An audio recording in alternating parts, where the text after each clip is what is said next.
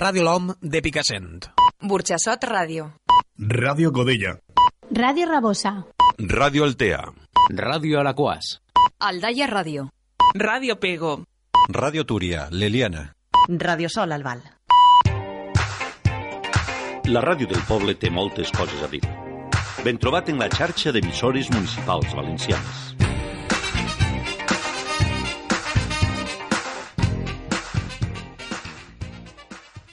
Buenos días, buenas tardes, amigos y amigas. Ya no hay escapatoria porque estamos emboscados.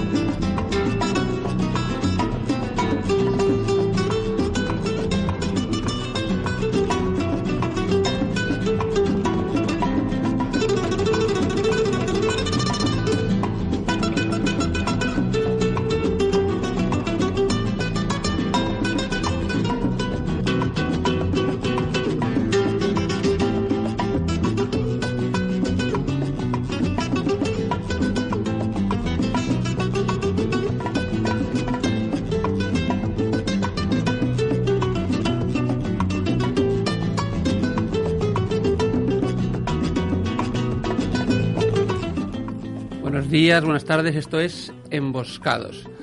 Querido oyente, queridos oyentes, sed bienvenidos en este nuevo programa. Os recordamos que estamos en Radio Botella, en la 98.0 de la FM, todos los martes de 6 a 7, o casi todos.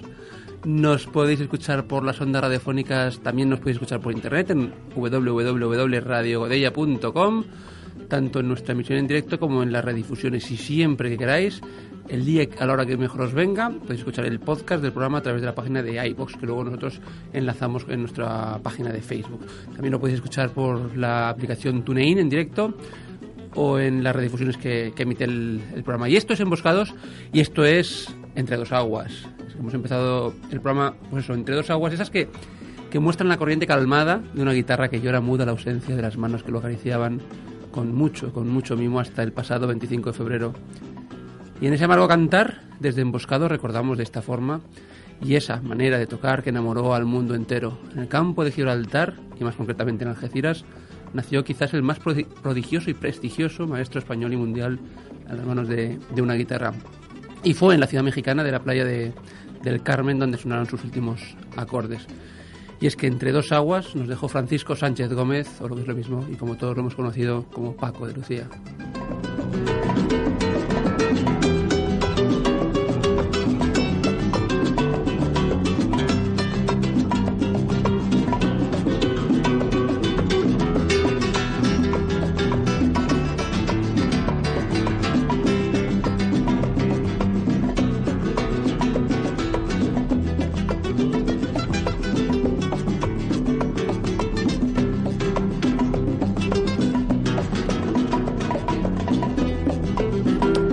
Bueno, y disfrutando de la música de, de, Paco y Lucía, vas a presentaros quiénes somos en Emboscados. Y es que en el programa de hoy, Emboscados, somos de nuevo Raquel Oliver, bienvenida. Muy buenas tardes. Y yo mismo, Antonio Bosch.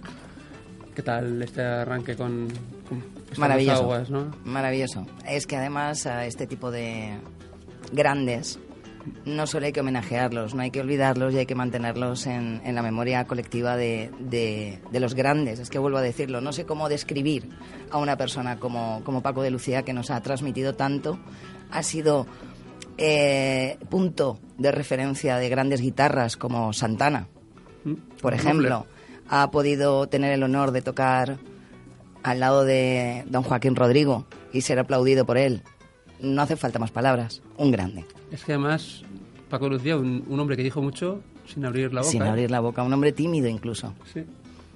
Bueno, y como suele ser habitual, contamos con, con un invitado de carácter artístico y emprendedor. Aquí quizás sobre todo artístico, emprendedor también, pero ha venido al estudio de Emboscados en Radio Godía, una escritora valenciana. Su nombre, Elena Montagut, bienve- bienvenida. Gracias, buenas tardes. Buenas tardes. Hoy nos hablará de su, de su obra literaria y de esas ocho historias de mujeres que me tiene, cuando menos, atorriza- at- aterrorizado. Bueno, bueno, bueno. Te- ¿Tengo que asustarme? No, a ver, si eres un poco miedoso, a lo mejor, pero son historias más encaminadas al fantástico latinoamericano, más que al terror del estilo Stephen King. Es otro estilo el mío. Ajá. Y todo mujeres. Más femenino. Sí, Más la verdad psicológico, es que ¿no? sí, sí. Vale, pues será sobre todo en la parte final cuando nos centremos en ti, pero desde ya mismo puedes participar en cualquiera de nuestras secciones, comentar y hacer lo que y decir bueno, lo que lo que lo que, con- lo que creas que convenga o te apetezca, ¿de acuerdo?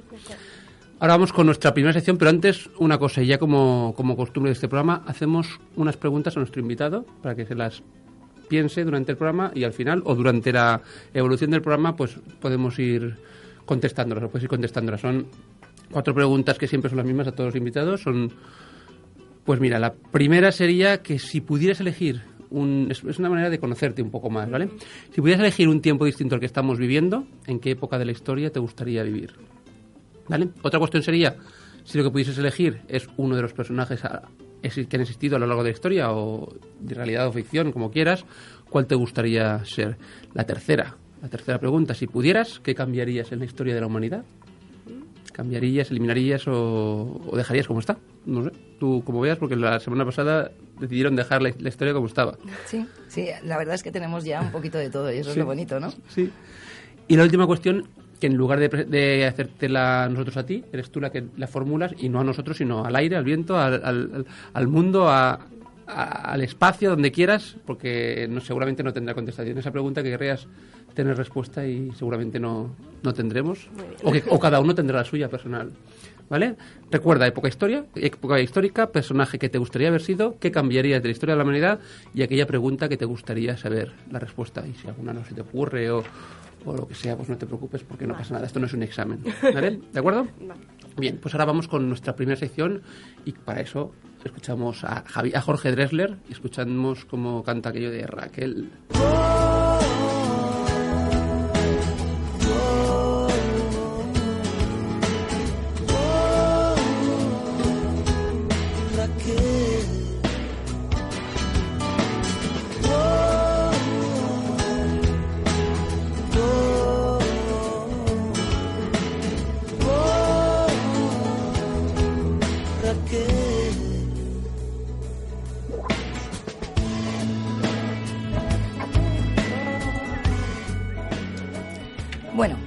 Pues esta tarde vamos a empezar a hacer un recorrido por los movimientos musicales, por los cambios de década. Y hoy me he decantado por el, el momento, el cambio de inflexión que se produjo a través de la New Wave. La New Wave empezó, fue un movimiento, en inglés es nueva ola, Mm. de todo, no renegar de lo anterior, porque veníamos de una época punk, veníamos de una época hippie, ya traíamos heredados a los mods y a los rockers, pero faltaban tribus urbanas. Y había que fabricarlas de alguna manera porque la gente quería decir algo diferente. Querían ser elegantes encima de un escenario, querían llevar buenas ropas, querían hacer música de calidad. Y se hizo todo un compendio de música, se juntó pues desde el rock con el ska, el reggae, se incorporó algo de música electrónica, los inicios de la música electrónica con grupos como Kraftwerk y se fundaron como una especie de subgrupos dentro de esta New Wave. El primer subgrupo que vamos a ver son los New Romantics, eran dignos de ver, eran trajes de época, eran grandes pelos arreglados con unos niveles de elegancia extrema. Y de estos grupos, pues claro, podemos recordar Culture Club, podemos recordar Duran Duran, podemos recordar Tears for Fears, que por cierto sus abuelos eran vascos. ¿Ah, sí? Sí, Mira, no No sé, sabía. es de estas cosas que lees y te acuerdas, no sabes Es muy bien por, qué. Sí, Culture Club, exacto. Pero nos vamos a quedar en nuestro primer tema con una canción de Spandau Ballet, Lifeline, del año 82.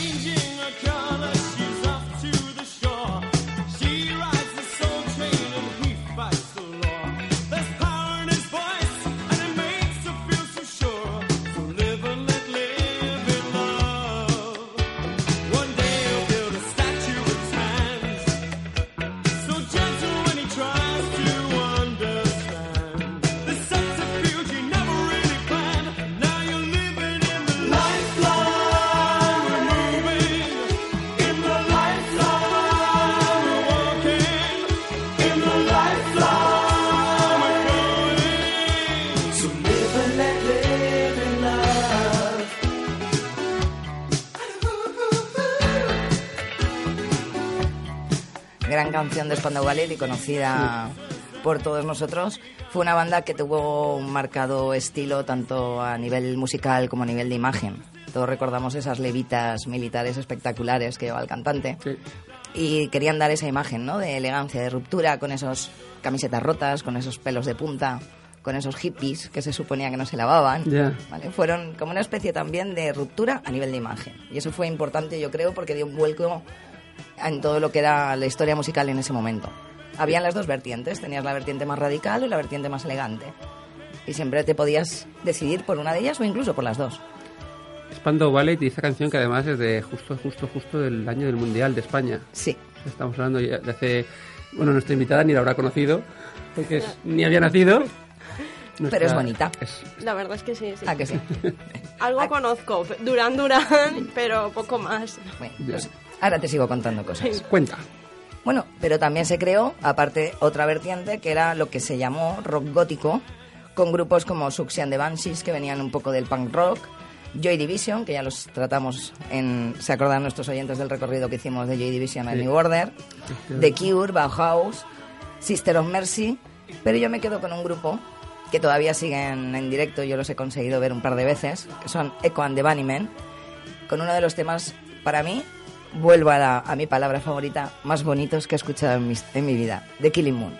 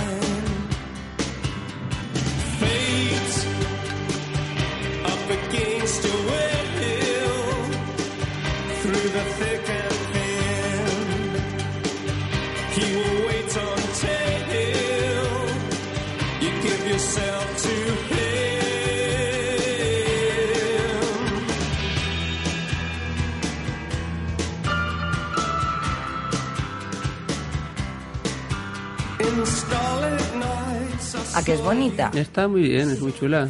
Es de las que transmiten buenas cosas. Yo me relajo, sí. Sí. No, Echo tiene, tiene grandes temas como, como este, tiene un recorrido de 20 y muchos años ya, no sabría decirte exactamente, porque si ya en el 83 estaban haciendo música de esta calidad es porque no acababan de empezar. No. Y hoy en día siguen, siguen en activo, sacando sus discos y haciendo sus conciertos con, con un nivel increíble. La verdad es que son muy buena banda, os la recomiendo a todos. Tomamos nota. Bueno, y estábamos, nos habíamos quedado en un lado del charco, en Inglaterra, ya nos vamos a Estados Unidos, porque Estados Unidos también tuvo su New Wave. Cruzamos. Claro, y hablamos de grupos tan famosos y tan conocidos como Talking Heads Hombre, sí. o los propios Blondie, que hasta hace bien poquito aún se permitieron el lujo de sacar un temazo que fue María, que fue número uno en ventas y en discográficas durante mucho tiempo. Cuando ya un grupo ha madurado, quizás se puede permitir estos lujos porque además lo siguen haciendo bien. Pero hoy me voy a permitir el lujo de poner una joyita del año 77 que se llama Denise.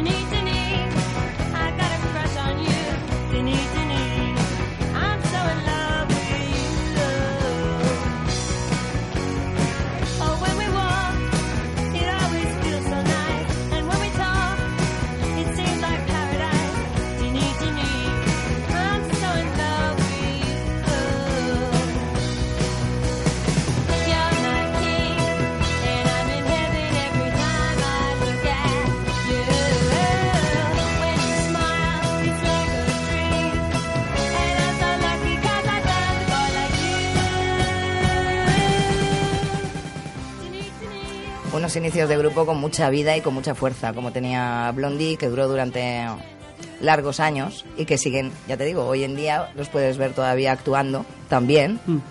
ya como homenaje a ellos mismos, pero siguen haciéndolo espectacularmente bien. A mí, desde luego, me, ha- me has trasladado a aquellas películas americanas de los teenagers y de los... Sí, sí, sí, sí. rollo gris y rollo Sí, sí, es Sue. de, es de la época la canción, es de la época. Había también una especie de vuelta a, a los 50, ¿no? O sea, Sí. Porque recordemos que en aquellos años salieron grupos como Rocky Sharp, ¿vale? Que era música doo-wop, pura y dura de los años 60 y sacaron tres o cuatro discos, pero la verdad es que triunfaron muchísimo y hoy en día, ¿quién no ha bailado 1500 veces el Ramalama Ding Dong? Hombre, efectivamente. ¿vale? Pues son, son grupos coetáneos que surgieron más o menos con una idea y que luego se han ido desarrollando hasta llegar a pues, ser unos de los grandes de la música americana, como Blondie. Y el Rama Lamandon que versionaron luego los Tennessee en español. Espectaculares también. Soy una enamorada férrima de la- que algún día pondré en estas, en las canciones inconfesables, pero no sabré cuál elegir porque me las sé todas. ya elegiremos Bueno, una, ¿no? elegiremos una, sí, son, están chulas. ¿Cómo, ¿Tú cómo vas, Elena? ¿Te gusta? ¿Qué, qué tipo de música Mm, es la pues tuya? me gusta el pop rock de los 60, 70 y 80 y Mm. después ya de los 90 que Reese es uno de mis grupos preferidos, pero la verdad es que escucho casi de todo, depende de la ocasión, música clásica o música un poco más dura, pero Bueno, en la variedad está el gusto y, y además para una mente abierta que si hay que escribir, hay que tener la mente abierta, hay que, hay que ten- recibir muchos inputs muy distintos. Bueno, y nos vamos a la parte un poquito más, no más dura, sino a la parte más electrónica, todo este conjunto de músicas.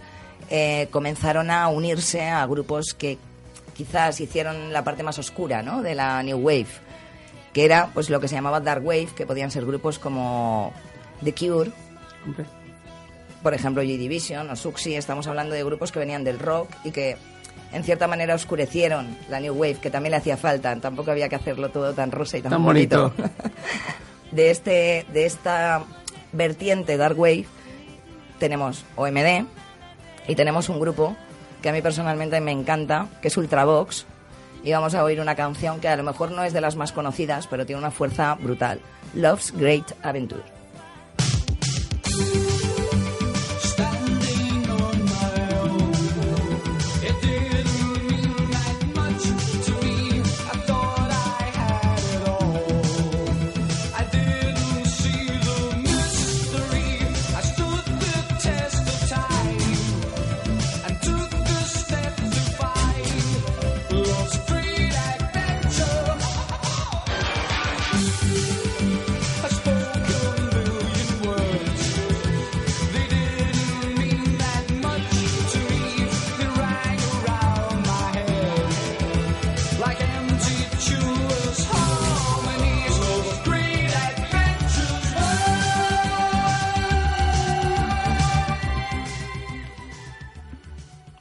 Chula. sí. No, Ultravox tiene una calidad que a mí me- personalmente me transmite mucho. Y sobre todo lo que quería que os dierais cuenta de cómo hemos pasado de grupos de guitarra o grupos menos electrónicos a, a esta nueva vertiente donde ya prácticamente la música es, es artificial. Son teclados, son sintetizadores, porque aquí no existía el Apple. No. Aquí era base de tuerquecitas, soniditos y me creé una máquina para que haga este ruido. Y lo hacía. Y bueno, para cerrar me voy a Pues permitir... yo creo que con un espectro no se podía hacer esto. Hombre, si lo golpeabas contra la pared provocabas un sonido. No sé si era el que tú querías, pero sí que podía ser así. Y bueno, esto último es un pequeño homenaje que me voy a dar a mí misma y a, a mi Adelante. compañero Tony. Venga. Porque hay una persona que ha sabido ser de todo lo que ha tenido que ser en la vida. Y en este momento de los 80, pues se puso un traje de colores, se puso gabardinas, se tintó de rubio oxigenado y hizo pues las canciones más memorables que probablemente hoy en día la gente conozca. China Girl y este Mother Love. David Bowie.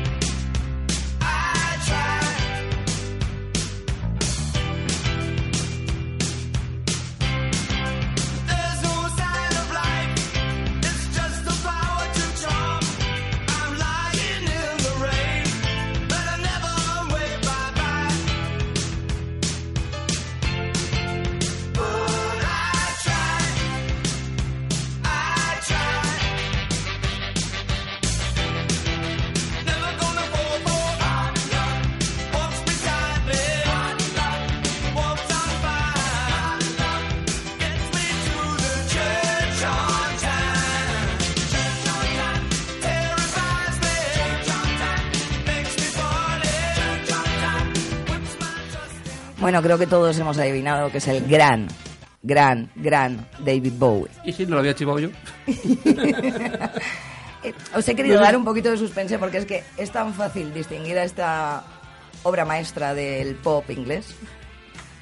Sí, es una de mis grandes Debilidades. debilidades. Además nació el mismo día que yo. Entonces, Ah, acabáramos. Somos el triduo. Elvis, Bowie y yo. Yo me quedé la última y no me llegó nada de... Solo me llegó las ansias por bailarlos. Pues adelante, siempre bailar, siempre sonreír. Gracias, Tony. Siempre vivir. Muchas gracias a ti, Raquel. Gracias por esta nueva demostración de, de- de sabiduría musical y por traernos siempre algunas obras maestras que conocemos, otras que sinceramente a veces no, no conozco y, y descubro gracias a ti. Muchas, muchas gracias.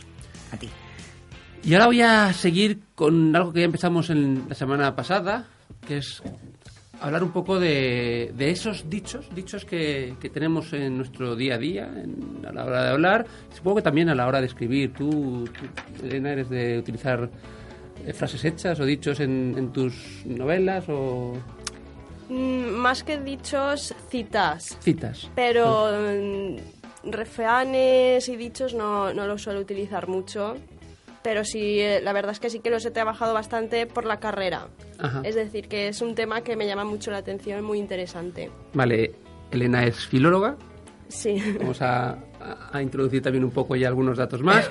Pues bueno, desde ya desde la semana pasada, no sé si do- la semana pasada Sí. o hace dos, estamos, pues eso, un poco desenmascarando los orígenes de, de las frases hechas, porque a veces las decimos, sabemos perfectamente lo que significan, pero no siempre sabemos de dónde vienen.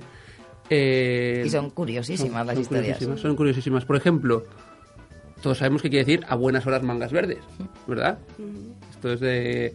¿Qué pasa? Ya ahora llegas ahora, ¿no? Ahora, Ya, a ahora. buenas horas. Pues bueno, es más, me vas a ayudar porque el siguiente, el siguiente, Elena, si te parece, este de aquí. Lo dices tú, ¿vale? A buenas horas mangas verdes se dice de todo lo que llega a destiempo. Cuando ha pasado la oportunidad y resulta inútil su auxilio. Se debe el origen de esta frase a que en tiempo de los cuadrilleros de la Santa Hermandad, como casi nunca llegaban a tiempo para capturar a los malhechores, los delitos quedaban impunes. Los, cuadrilleros vestían un uniforme verde con coleto, que es ese chaleco eh, de cuero que, que llevan los los, los- bueno, los, los- jolín, la gente de la época, ¿no? Sí. Me he trabado ahí. Y que dejaba a la vista, al tener los, el chaleco puesto, dejaba a la vista las mangas verdes del traje de debajo, ¿no? Entonces por ahí, eso se decía de algunas horas mangas, mangas, mangas verdes. Obedece la creencia de que los, guardo- los guardadores, vaya, estoy hoy tremendo. Menos mal que el siguiente lo va a hacer Elena. Que los guardadores del orden suelen acudir tarde o a destiempo al lugar donde son necesarios. Vale. Imagínate cuando llamas al policía porque ese, tú siempre te lo encuentras cuando no lo quieres. Exacto. Y el día que lo buscas, ¿dónde está? Y sobre todo los de mangas verdes. Esos son los guardias civiles. tengo que decir, tengo que decir una cosa. Mira, voy a, voy a hacer una, una confesión. Hace un rato que, que he ido, a- al colegio a recoger a mi hija y tengo que... que sí, puede saludar, está por aquí con nosotros. No, no saluda.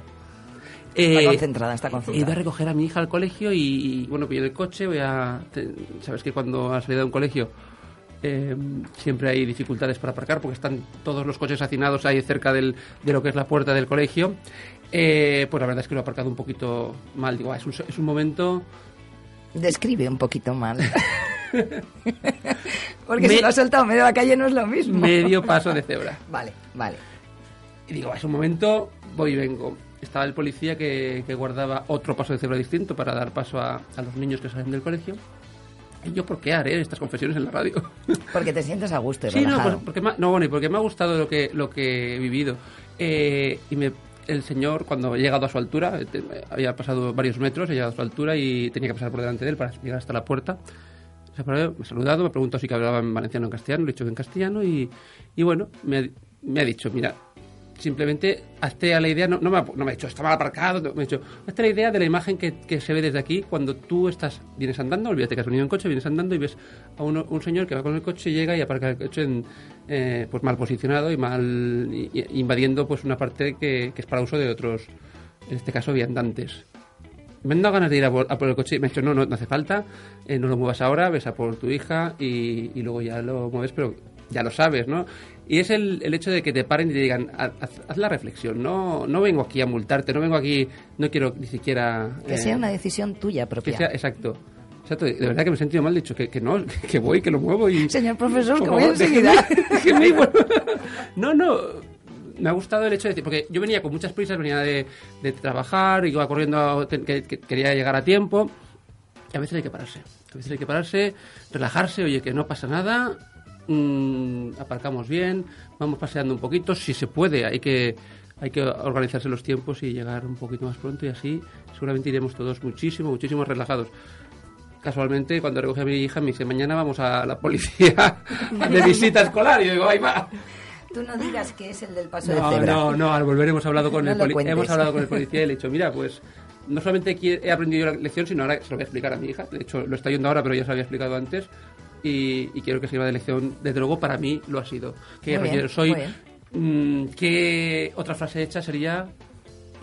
Ponerse las botas, que es, la usamos para manifestar lo excelente de un negocio o una comida. Y bueno, en la antigüedad los pobres iban descalzos o calzados con alpargatas, mientras que los ricos llevaban botas.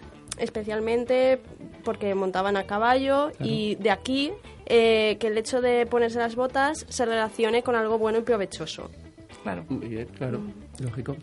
Venga, ¿tú quieres pasar la noche en blanco? Vale. Sí, me, me lo paso bien. Vamos a ver, pasar la noche en blanco. Cuando una persona es incapaz de conciliar el sueño por algún motivo, se dice que ha pasado la noche en blanco. Antiguamente, los aspirantes a caballeros tenían que hacer la velada de las armas que les honrarían como tales, llevando como atuendo una vestimenta blanca que simbolizara la pureza espiritual. El color de las ropas y lo largo que se hacía la noche de espera dieron lugar a este dicho, pasar la noche en blanco. Muy bien. Qué curioso. Y a tontas y a locas. Esta ya termino yo, porque según la RAE, según el diccionario de la Real Academia de la Lengua, la Real Academia Española, significa hacer una cosa con desbarati, desbaratimiento. Sí, claro, si me dejo lo más difícil para mí, ¿cómo no me voy a trabar? Hacer una cosa con desbaratimiento, sin orden ni concierto. Esta es una frase bastante antigua y se encuentra ya en el Quijote, en los versos truncos de, de Cabo Roto, que dirige Urganda, la desconocida, en la parte poética preliminar de la novela. Que por cierto, entonces Cervantes, jugando con el vocablo, emplea esta segunda imagen no solo como expresión adverbial, sino en su simple sentido, llamando a tontas y a locas a las doncellas. Que se entretenían en sus vanas locuras. Y similar es el uso que le da Luis de Quiñones en Luis Quiñones de Benavente, perdón, en el siglo XVII, pues su personaje Cosme dice en su entremés de soldado de aquestas palabras pocas no os rabéis damas, no que ya se sabe que yo lo digo a tontas y a locas. Y yo te pregunto, Raquel, ¿tú qué sabes de música? ¿Tú recuerdas quién iba siempre a tontas y a locas? A tontas y a locas, a tontas y a locas. Ahí vamos, seguridad social.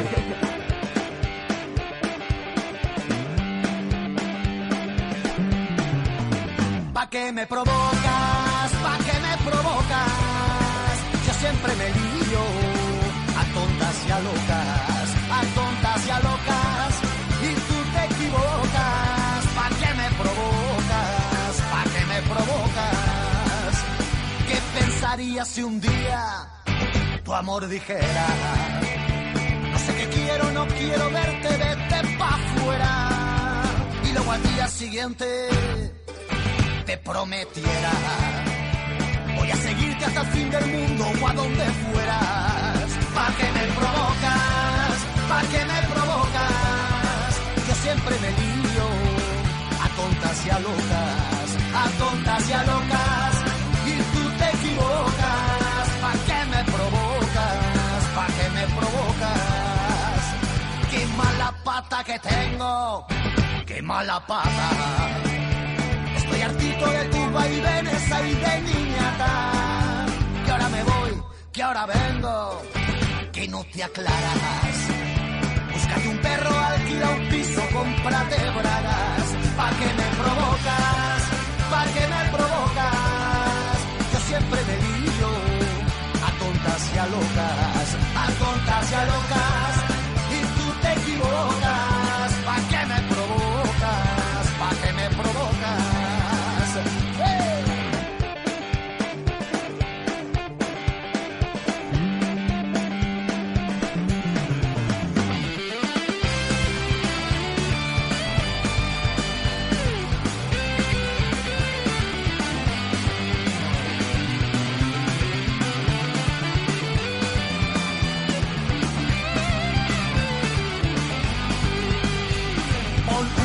Canalla en tu vida, pon un canalla. Que tienes ganas de hacer la guerra y perder batallas. Pero no cuentes conmigo, no, que te he calado. No voy a entrar en tu juego, ya lo he jugado. ¿Pa' que me provocas? ¿Pa' que me provocas? Yo siempre me lío a tontas y a locas, a tontas y a locas.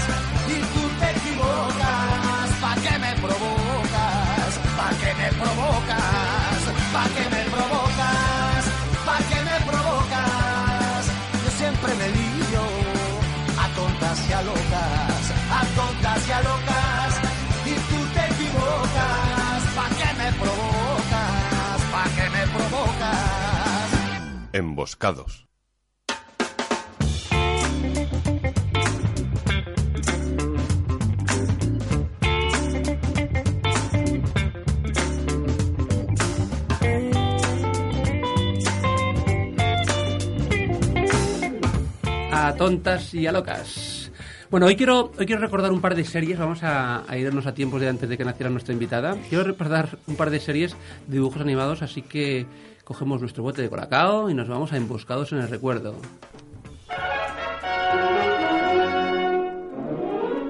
Yo soy aquel negrito del África tropical que cultivando cantaba la canción del colacao. Y como verán ustedes, les voy a relatar las múltiples cualidades de este producto sin par. Es el colacao, desayuno y merienda. Es el colacao, desayuno y merienda ideal. Colacao, colacao. Lo toma el futbolista para Bien, entrar. dedicado, estábamos aquí cantando el colacao, eh, la, la Sí, canción del sí. colacao. Dedicado para todos los que vivieron intensamente los 80 y que sobre todo fueron niños en los 70. Ay, ¿Os acordáis de Jimmy Kio, Jason Mark y Princesa? Ay, de los nombres no, pero ¿No? como tengo el guion delante, tengo una pista. Mira, voy a hacerlo al revés, porque yo le iba a decir a, a Jordi que le había puesto que, que la canción la pusiera al final. La vamos a poner desde el principio y, y mientras se- suena, hablo. Ay, esta también la voy a cantar. Ya está, pues... eh, pues sí. ¿No te atreves? Va, venga, yo... Me sé solo el estribillo, le comando. Pues empieza ya. Comando G, comando G. Siempre alerta está. Comando G, comando G. Siempre alerta está. Pues efectivamente, Comando G. Vamos a dejar a, mientras tanto, Parchís que sigan cantando. La banda sonora de, Sí, mejor, mejor. de estas películas, y de estas series, solía ser de, de Parchís en, en- en muchas de las ocasiones. Niños juguetes rotos también. Sí. Algún día podríamos hacer un recorrido Bueno, por, por los niños guays de España. Estos chicos eran los componentes, hablo de Jimmy Kyo, Jason Marg y Princesa. Estos chicos eran los componentes del Comando G, un cinco jóvenes valientes huérfanos, porque yo no sé si todos nos acordamos de la serie, pero no sé si sabemos el, el espíritu que había realmente ¿No? en ella. Yo no era- sabía eso. Eran chicos jóvenes, eh, huérfanos con poderes especiales, encargados de una importante misión, protegernos de los constantes ataques alienígenas de Spectra, un planeta que ha agotado sus recursos naturales y pretende invadir la Tierra y otros planetas de la Federación Intergaláctica. Para ello, el jefe supremo de Spectro y su lugarteniente Zoltar envían continuos ataques con monstruos ingeniosos ingenios mecánicos, perdón, destruyendo todo a su paso y a las órdenes del profesor Anderson, jefe de seguridad de la Federación Intergaláctica, y bajo la vigilancia constante del del robot Tar 7, ¿te acuerdas que estaba en, en el centro Neptuno? Eh, nuestros protagonistas combatirán a los invasores de Spectra una y otra vez. ¿Conseguirán librar la Federación Intergaláctica de la amenaza de Spectra? ¿Te acuerdas aquello de mutación? Sí, sí, es que me van viniendo las imágenes. viniendo. Pues en España se emitieron un total de 105 capítulos. Y por supuesto, evidentemente, en televisión española, porque era la única. Y la música que decíamos que era de Parchís. Elena, ¿tú sabías por lo menos de la existencia de Comando G? Pues ahora mismo no la recuerdo. Esta no. Eran los que llevaban así como un traje de pájaro. Sí, ¿no? esos son. Y el malo era, era raro. Era mogollón de raro el malo. Y eh, había uno que iba de verde, que era gordito, Sí. que era el que, el que, eh, pilotaba la nave. Había una Exacto, chica que era exacto. princesa. Que iba de rojo. Eh, o la de- princesa de rosa. De rosa. rosa. y blanco. Y luego había otro que iba de rojo. Sí, Mark. Sí, iban más o menos con los colores de parchís. Sí, bueno, exacto. una cosa Curioso, análoga. Y pues venga, ponemos la música para ver si esto. lo Venga, y cantar todo el mundo como he cantado A ver yo. si lo recordamos.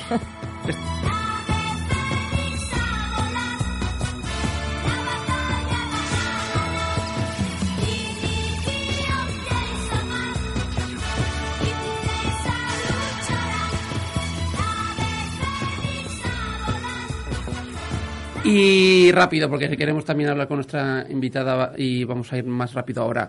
Si ponemos esta música nueva, ¿sabemos quién es? Hombre, ya nos lo ha dicho. Esta no me la sabe. Esta no. ¿No la cantas? Me acuerdo de Afrodita. y su- Planeador, abajo. Abajo. Vale, vale, vale, vale, ya me va viniendo. Ah, sí. Bueno, pues... Esta solo la bailo. Vale. Curiosamente, aquí había dos... Bueno, el bueno era el profesor Yuzo Kabuto y el malo, el doctor Infierno, pues eran compañeros que formaban parte de un mismo grupo de científicos. El profesor Kabuto hace un descubrimiento en Rodas, los restos de unos gigantes autómatas milenarios enterrados bajo las ruinas de una antigua civilización micénica del mar Egeo, los Mikene.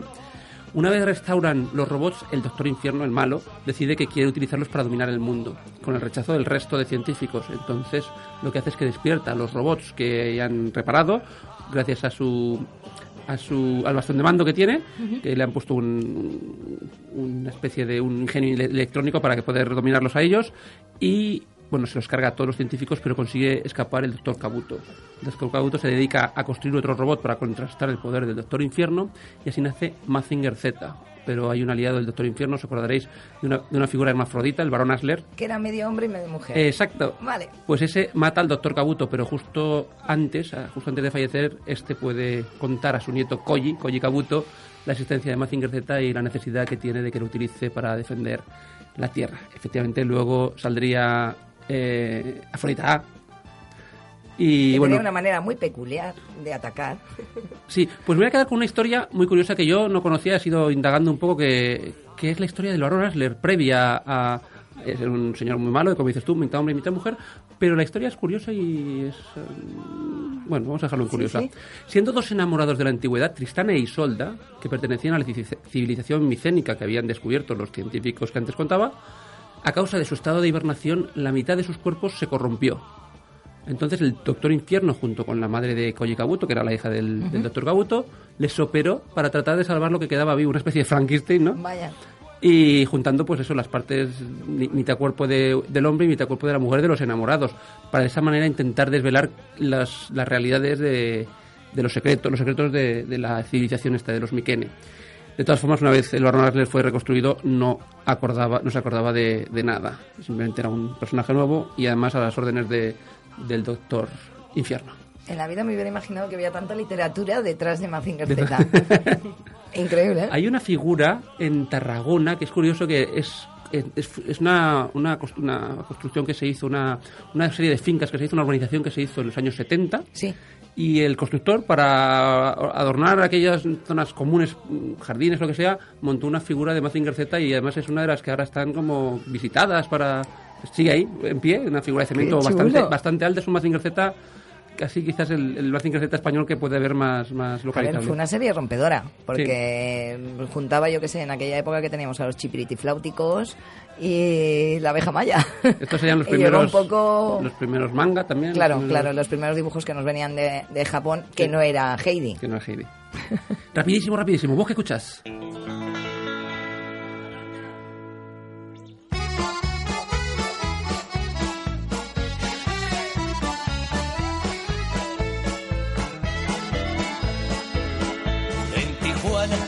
Tres noches por semana, se trabajaba en México la nuit.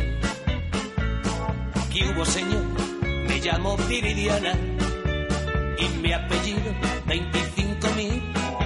Yo no buscaba. Un poquito más de los dichos. Se dice de alguien que ha pasado por la vida sin pena ni gloria cuando no ha tenido éxitos que lo hayan encumbrado, de ahí lo de la carencia de gloria ni gloria, y que su entierro no es llorado por nadie, de ahí la parte de la pena, o sea, sin pena, sin lloros en el entierro, ni gloria porque no ha tenido nada.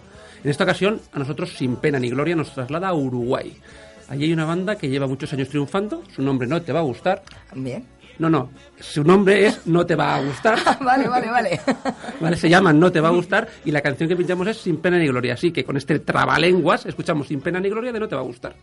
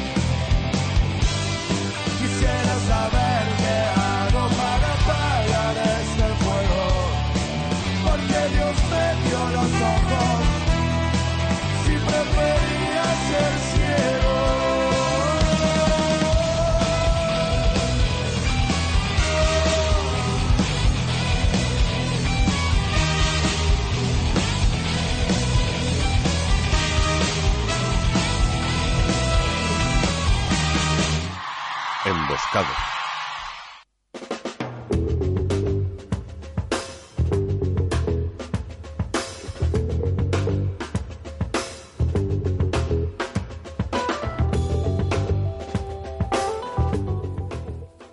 te va a gustar.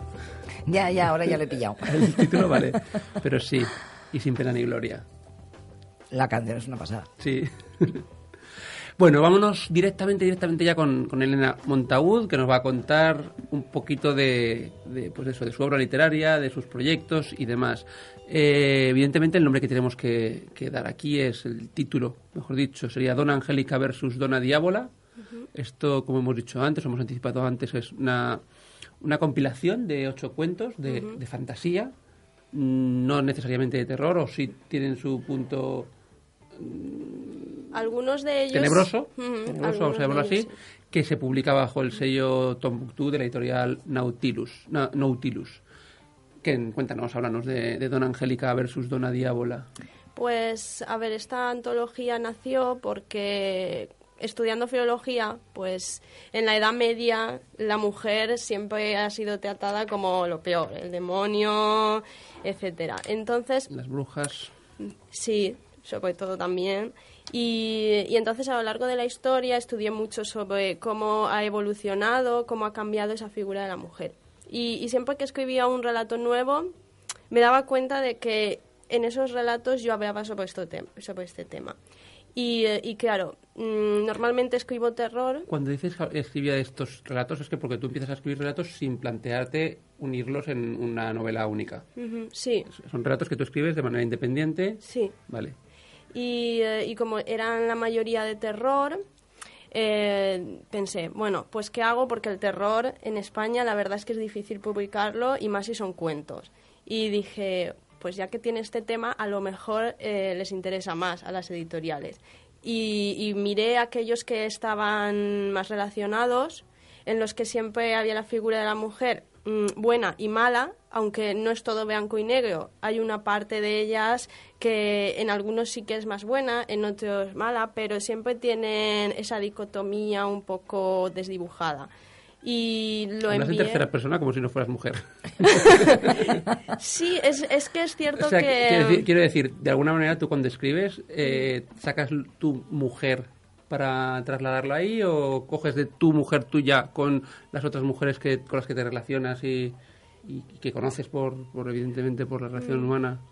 La, la verdad es que yo cuando escribo eh, soy, neu- eh, me- soy neutra, es decir, eh, no, no pienso como mujer en ese momento ni como hombre. Simplemente estoy escribiendo, pero sí que en algunos me he basado más en mí, es decir, algunos de los personajes parece un alter ego. Cuando la gente lo lee me reconoce enseguida los que me conocen. Pero en otros, por ejemplo, el, el narrador es un hombre. Sí. Y en muchos de mis relatos es un hombre, que es algo que mis lectores me preguntaban siempre. ¿Pero por qué es un hombre si tú eres una mujer? ¿Por qué es un hombre si tú eres una mujer? No lo sé, todavía no tengo respuesta para eso, pero es que mm, siempre me ha resultado más fácil eh, tener a la mujer como objeto eh, de estudio en, en los relatos. No como objeto, Ya, ya, no, ya, es- ya, ya. no en sentido negativo. Ya, ya, por eso me, que terminaras la frase porque me habías asustado. No, no, no. Además, siempre en esta antología lo digo que mm, no es una antología ni feminista ni machista, porque sí que me lo han preguntado algunas personas. No hay mujeres históricas tampoco, tan solo hay una que sí existió. Mm, Es una antología neutra, simplemente para mostrar eh, la posible maldad y, la posible bondad, pero tanto en los hombres como en las mujeres, es decir, en en el género humano. Encontramos diversidades en estos ocho relatos. Tenemos, por ejemplo, la historia de Carta a un padre de, carta a un padre de Valencia que es una, una joven que se mete en el mundo de la prostitución y a- incluso llega a, a- matar a uno de sus clientes. Este es uno de los relatos en los que me han preguntado que, que si es mi alter ego. Y, eh, Mm, Me asustas, ¿eh? Me voy a acercar más hacia este otro lado. y, eh, y este salió mm, de, un, de un relato de, de Poe. ¿De Eh, Poe? Sí, El corazón del actor, Mm. en el que el, prota- el, el personaje, el protagonista, tiene una manía muy curiosa, que es que cuando es- ve el ojo de cristal de, de la persona con la que vive, no puede soportarlo y, y al final le mata. Entonces, las manías que tenemos, porque todos tenemos alguna, es algo que siempre me ha llamado la atención para, para estudiar. Hombre, manía. Esa- eso más que una manía es una paranoia. Pero, Es más que- literario lo que decir he dejado, manía, sí, ¿no? Sí, sí. sí. Edgar- hablas de Edgar Allan Poe, quiere decir, tu, tu novela, tus personajes tienen su punto gótico.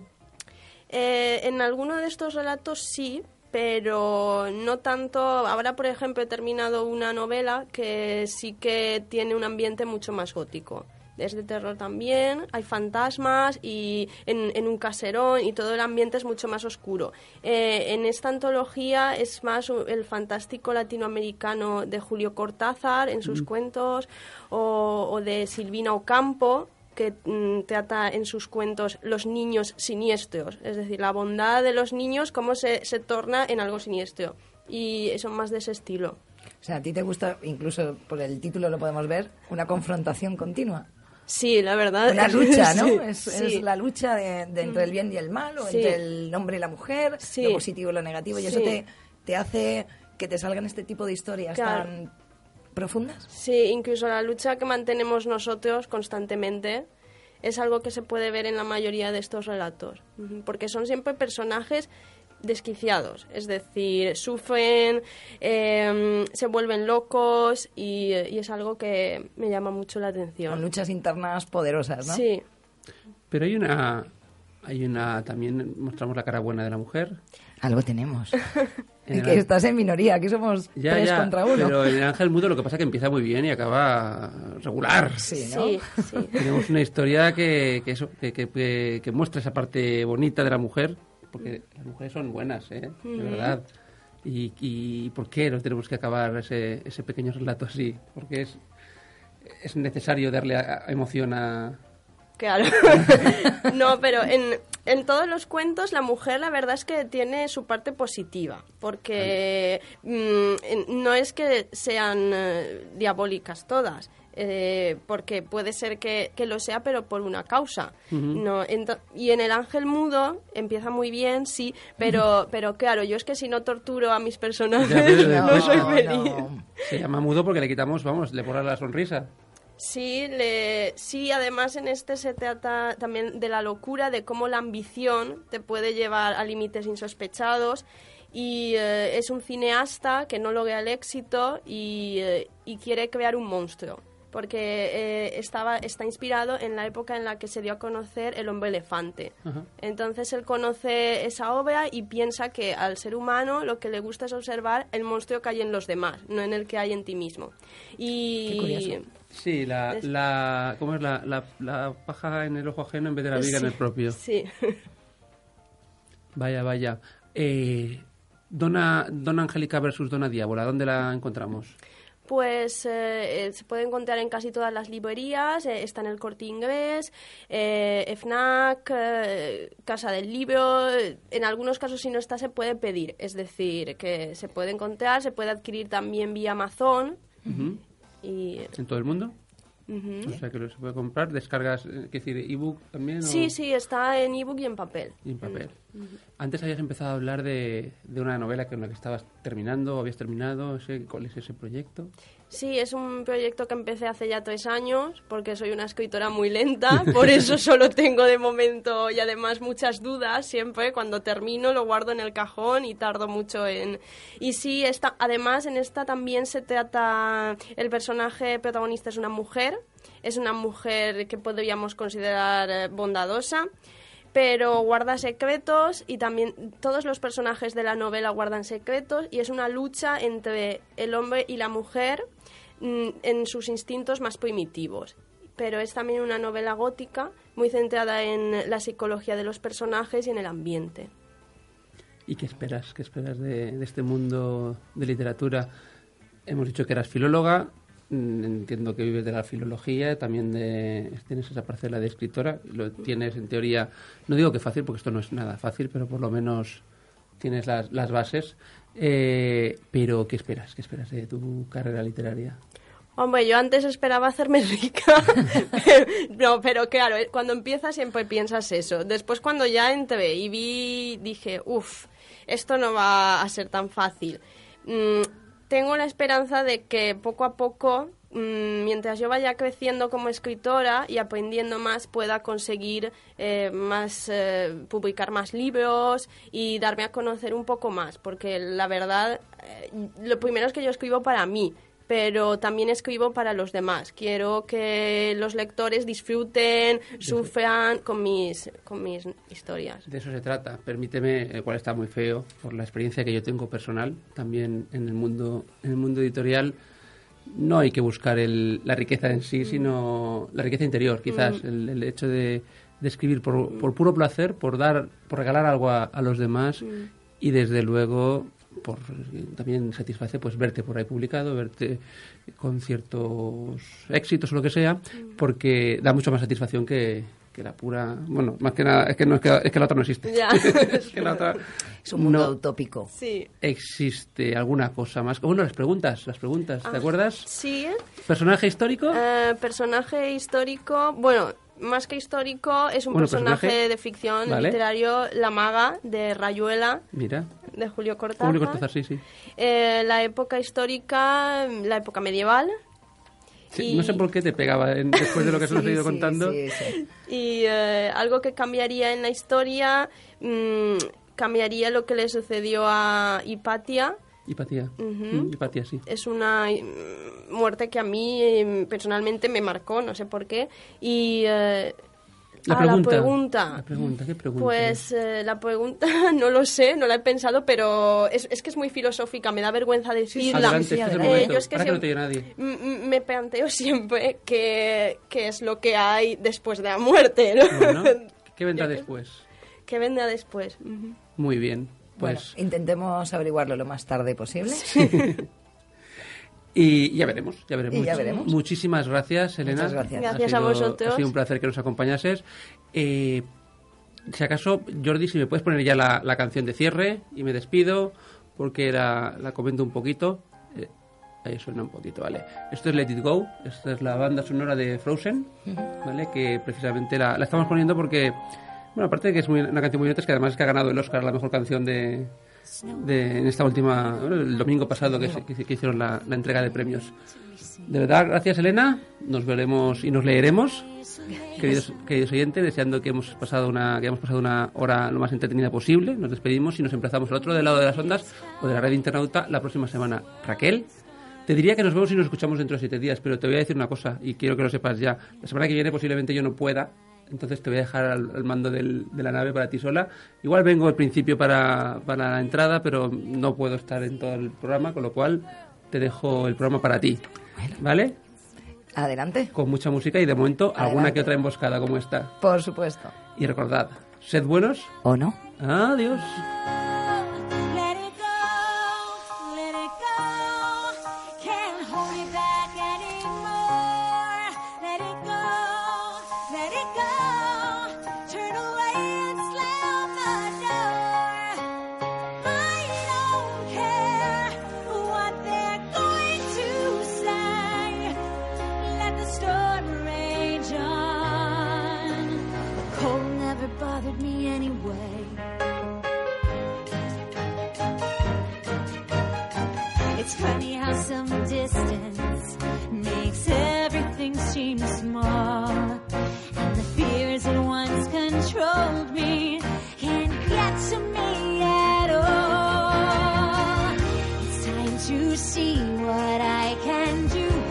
Chester.